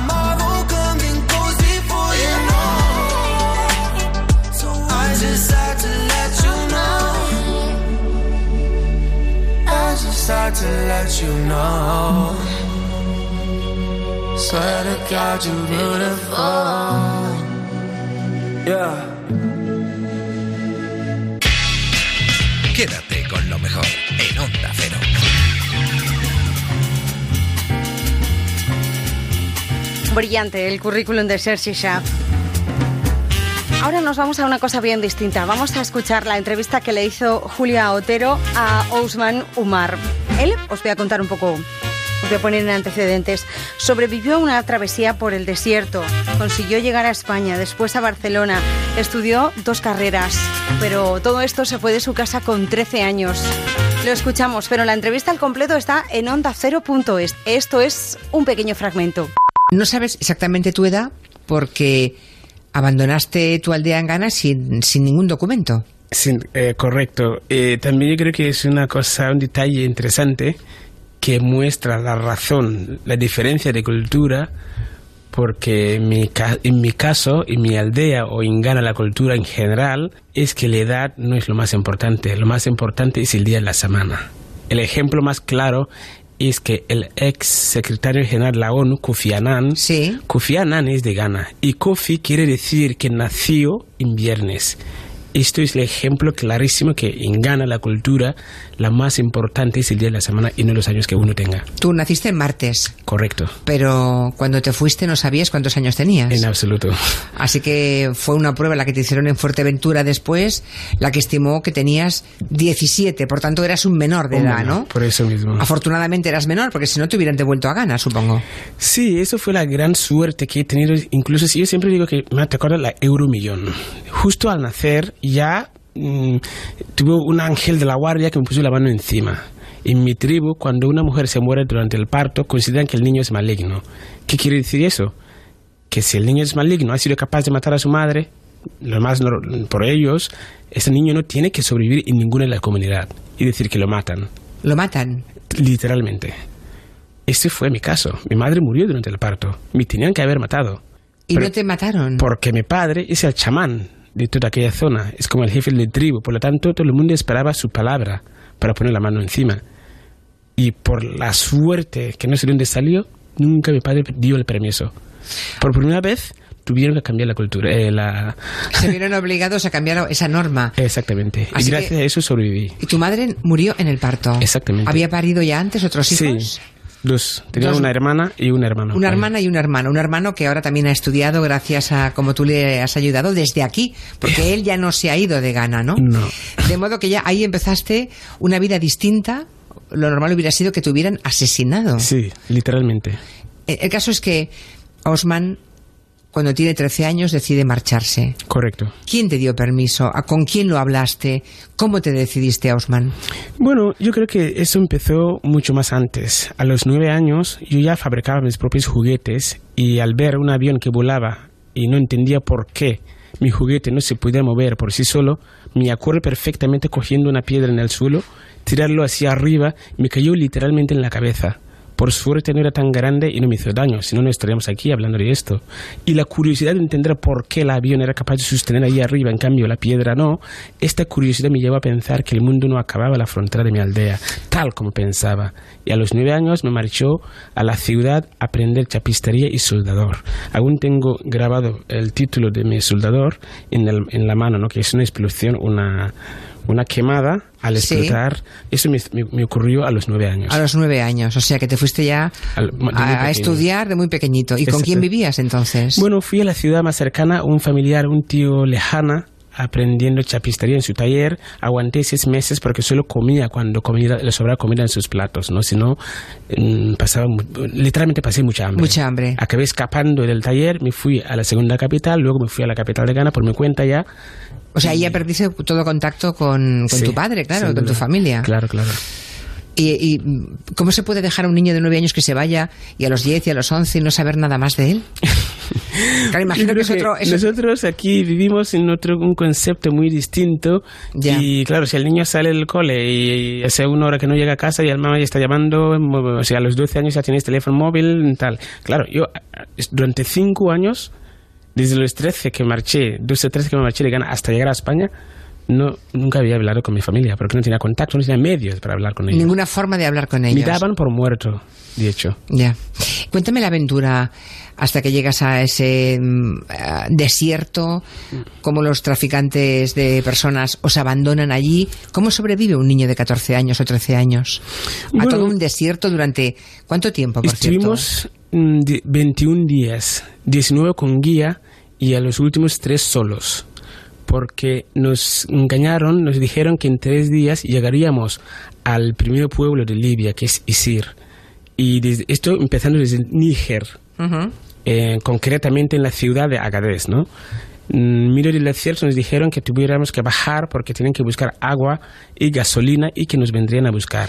Estuvimos 24 horas, no volvieron. Nunca más volvieron. Nunca más volvieron. El día siguiente se levantó un chico del grupo y dijo que conocía el camino hacia a Libia, que se iba. Nos miramos entre nosotros y dimos cuenta que el único que tenía rasgos de ser de la zona del norte de África era él. Así Y que le seguisteis todos. Así que le empezamos a seguir. Cuando él se dio cuenta que estábamos todos siguiéndole, nos empezó a pedir dinero porque si no, no le permitía seguirle. Y estuvimos así 19 días.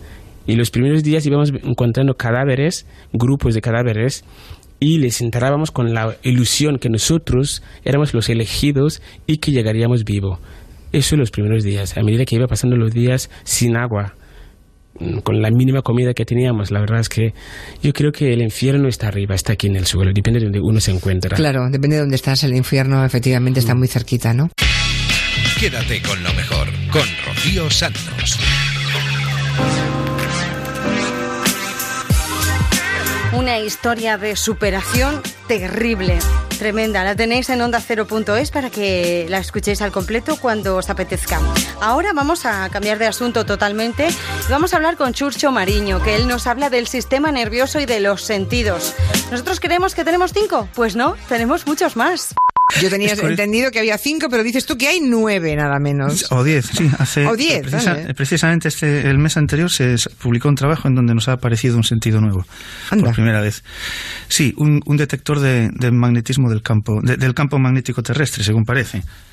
Es, es muy llamativo que en los libros de texto o en prácticamente todas partes, pues se hace referencia a estos cinco sentidos, pero tenemos más. Además, algunos no hay que buscarlos, eh, todos somos conscientes de que los tenemos. Por ejemplo, el sentido de la percepción de dolor. Está formado por, por neuronas que son distintas a, a- a otras neuronas que tenemos también tapizando nuestra piel y que se encargan específicamente pues, de detectar ag- agresiones al tejido. Y se llama nocicepción que viene del latín no- nocere, que significa pues dolor. Así que todos tenemos ese sentido. De hecho, hay algunas personas que no les funciona bien o que no lo tienen en absoluto y es un problema muy gordo. Porque Claro. El dolor nos sirve para, para alertarnos de, de que se está produciendo alguna afrenta a, a- a nuestro organismo. Entonces, las personas que no tienen el sentido del dolor su- pueden sufrir heridas graves y no ser conscientes o Y no pueden se dan su- cuenta. Mm. Exactamente. Ahí- Por ci- y, también, y también supongo que habrá diferentes. Es una frase que yo he oído muchas veces, la del umbral del dolor, que cada persona lo tiene diferente. Algo que para un ser humano es insoportable, para otro a lo mejor es mucho más digerible, ¿no? Más, más llevadero. Sí. ¿Eso es verdad? ¿Sí? Eso es cierto y es una característica realmente eh, común a todos los, los- los sistemas sensoriales. Que el umbral puede modificarse según nuestra, nuestro estado co- consciente en, cada momento. Por ejemplo, en una situación de un estrés intenso, pues el umbral del dolor eh, aumenta. Es decir, se, se- ah, tiene que ser más intenso para que se sienta dolor. En una situación, por ejemplo, no sé, en- en una batalla, en una guerra, una persona pues que que pierde un miembro, a lo mejor pasa bastante tiempo antes de que le empiece a, a doler, simplemente porque tiene unos niveles de, de- de otros neurotransmisores, de otras sustancias que están. Compensando, ¿no? Eh, Vale. Ajá. Hay, hay otro sentido que también todos lo estamos eh, utilizando ahora mismo. Eh, A lo mejor si, si no salen los libros es porque no somos conscientes, porque funciona muy bien, que es el de la temperatura. Tenemos neuronas específicas para detectar un aumento de la temperatura. Cuando pasa, por ejemplo, de los 41 45 grados se activan estas neuronas. Ya. Y tenemos también neuronas que se activan cuando la temperatura baja pues por debajo de los 35 grados aproximadamente y son neuronas específicas para percibir esto y lo interesante de la percepción de la temperatura es que hasta hace muy poco realmente no se sabía cómo funcionaba no se habían detectado receptores en, en el sistema nervioso. Ahora sabemos que tenemos pues unos cinco tipos distintos, por lo menos. Por cierto, entonces, eh, profesor Mariño, si estuviéramos permanentemente en una temperatura de, pongamos, no sé, la de máximo confort para un ser humano, esas neuronas se aburren como ostras, ¿no? Sí, pero vivimos en un planeta que gira, da una, un- una vuelta sobre sí misma cada 24 horas, y entonces yo creo que simplemente ya los, los ciclos de luz y oscuridad ya las los activan incluso en los trópicos, ¿no? Un poco. Algunos de los receptores del calor se activan también con una sustancia que está, por ejemplo, en los pimientos picantes, que es la capsaicina, y por eso estas sustancias picantes nos producen esa sensación de, de calor. Bueno, tenemos ya dos sentidos más, el de la percepción del dolor y el de la temperatura. Otro más. Todos somos realmente conscientes de, que lo tenemos cuando pensamos, es en el del equilibrio, que también es distinto a todos los otros órganos de los sentidos. Tenemos receptores del equilibrio en el oído interno, en unas cosas que se llaman canales semicirculares. Y hay un sentido muy interesante que tiene un nombre un poco raro, es el sentido de la propiocepción. Es la percepción del propio cuerpo. Es decir, es la, la sensación que tenemos de, de- de manera automática de cómo tenemos puesto nuestro cuerpo en el espacio. Ahora mismo cualquiera de nosotros, sin necesidad de mirarnos a nosotros mismos, de mirar, por ejemplo, a nuestros pies, pues sabemos cómo los tenemos. Si los tenemos cruzados, si tenemos uno estirado, otro no. Y esto nos permite hacer cosas que, claro, como lo hacemos de forma habitual, pues no nos damos cuenta de, de lo fascinante que es tener un sentido así. O nos podemos rascar el cogote, ¿no? Por ejemplo. Exactamente. Sin Nos vernos, podemos- sin vernos. Llevamos nuestras yemas de los dedos exactamente allá donde queremos llevarlas, ¿no? Ujú. Es algo que no nos llama la atención porque lo hemos hecho desde, desde que nacemos, pero no deja de, de- de ser un, un mecanismo realmente, en cierta medida, bastante espectacular. Si, si por alguna razón se pierde la propiocepción, resultaría prácticamente imposible rascarse el cogote. Primero tendríamos que, que saber dónde tendemos las manos. ¿no? Una persona que no tiene propiocepción y, se, y le pica la, la cabeza, le pica la, la nuca, pues primero tendría que, que mirarse a sí mismo para ver dónde, está, es dónde están las manos y podría ir guiándolas más o menos hacia la parte de atrás de su cabeza, pero después sin la ayuda de un espejo o, o no sé. Tampoco llegaría. No lo Interesantísimo. podría hacer. En Onda Cero, quédate con lo mejor. Rocío Santos.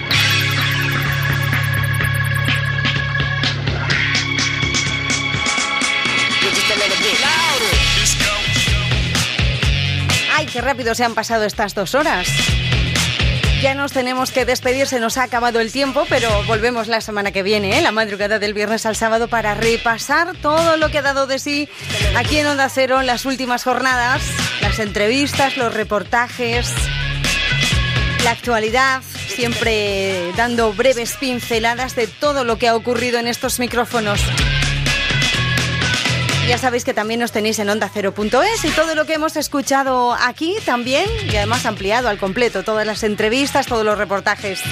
Antes de irnos, como siempre, os vamos a dejar con los gazapos, con el Somos Humanos de Julia en la Onda. Que paséis una feliz semana. Nos encontramos la madrugada del viernes al sábado, a eso de las 4 3 en Canarias. Que seáis felices, adiós. Pero que te la coloquen, yo no me quiero morir sin que no me la pongan una vez. ¿Eh? Mira que te digo. Que te la pongo, que te la pongo. Tengo curiosidad por ver qué... ¿Qué? ¿Cómo te la ponen? Despacito. Y cómo se aguanta eso. Y cómo... En fin. Corta esto porque esto es muy verde. Además, esa señora sí acumulaba varias denuncias de los vecinos sí por los ruidos que provocaba. Hombre, lógico, la cabra. ¿La cabra ruido? ¿Qué Sí, ruido hace hombre, una cabra? Hombre. Eso lo sabe todo el mundo y yo también lo sé. Ese, en concreto ese. Eh, Friki. Lo dije una vez y, y lo vuelvo a decir. No, no, no, no digas nada. Yo me echaba eh, o sea, bolitas de, de oveja, porque son como anisillos en el campo, en los bolsillos, Sencillamente estás como una cabra, ¿eh? y es mierda, ¿de acuerdo? ¿Qué es un guarro? Con lo cual, eh, eh, esas bolitas... Cuánto me gusta. Que están eh, perfumadas con romero, ¿Qué sucede en su cabeza? con... con, con, con con,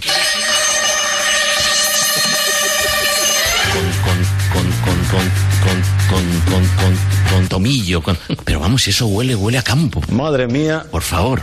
Huele a mierda. Bien. Me cago en la madre que me parió.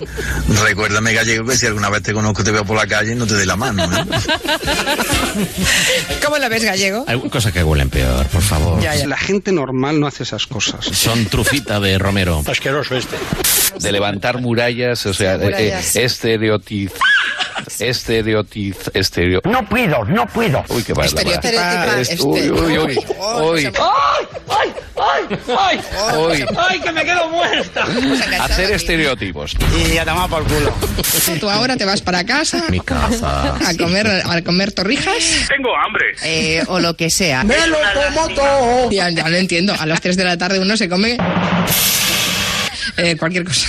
Vaya, vaya. ¡Guarrilla! Los líderes, eh, Clara, vas a ver si han contado alguna mentira. Qué pregunta tan estúpida acabo de hacer ahora. Bueno, como siempre, Carmen. ¿Tía? María Isabel. Cante, cante. Vamos a la playa, calienta el sol.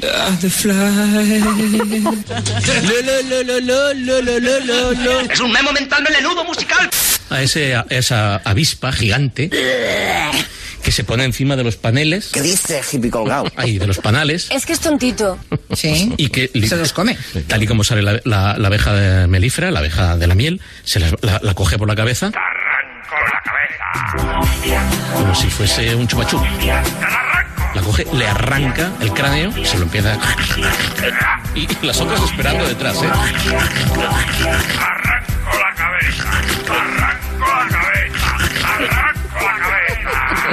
Como si fuese un chupachú. Bueno, pues el halcón abejero. Hola, cariño. El año pasado destruyó él solito. Yo molo, soy chachipiruli. 25.000 nidos de eh, Vespa velutina. Que vienen a ser algo así como centenares de miles Trillones y trillones. de avispas asiáticas. Claro que sí, campeón. Se mete en, En el, el nido. en el nido, lo, lo rompe y se va comiendo las larvas. Me gusta mucho, me gusta mucho. Eso es lo que a él le gusta. A mí me gusta saborearte. Eso es lo que a él le gusta, las larvas. Ayer estuvo en TV3. Vestida de amarillo. Efectivamente, tengo un jersey amarillo. Yo estoy anonadada. ¿Os han dicho que os parecéis a alguien? A lo mejor gallego, no, sé. No sé con quién me podrían comparar. soy un friki. Pues lo que ha pasado en Corip, en Jaén, con la quema del muñeco de Puigdemont. ¿En dónde? En Corip, en Jaén. disculpe, usted está equivocando. Pues he dicho que Corip está en Jaén y está en Sevilla. Por favor, repasad los libros de la EGB. No, no tengo perdón. No tiene perdón por ser como es. ¿Cómo es? ¡Melenudo! ¡Alto! Una frase. Hay un señor que se llama Pete Buttigieg. ¡Cuidado! ¡Pare! Es muy complicado. Buttigieg. ¡Te ha hecho daño! A Moreno le vino bien porque como... Bueno, y es el de amanece, Ajá. parece el cielo, ¿eh? Está, amanece.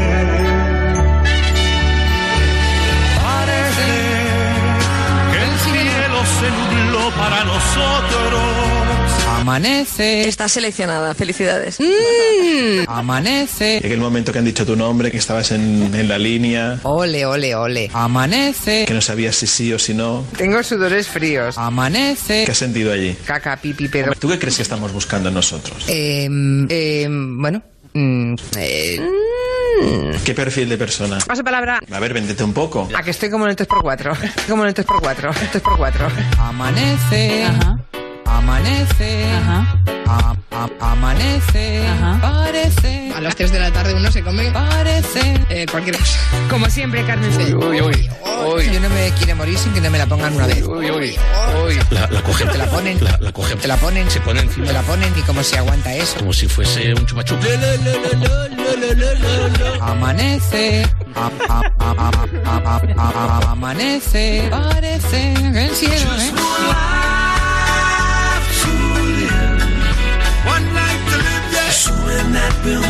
Amanece. Parece. Tengo un jersey amarillo.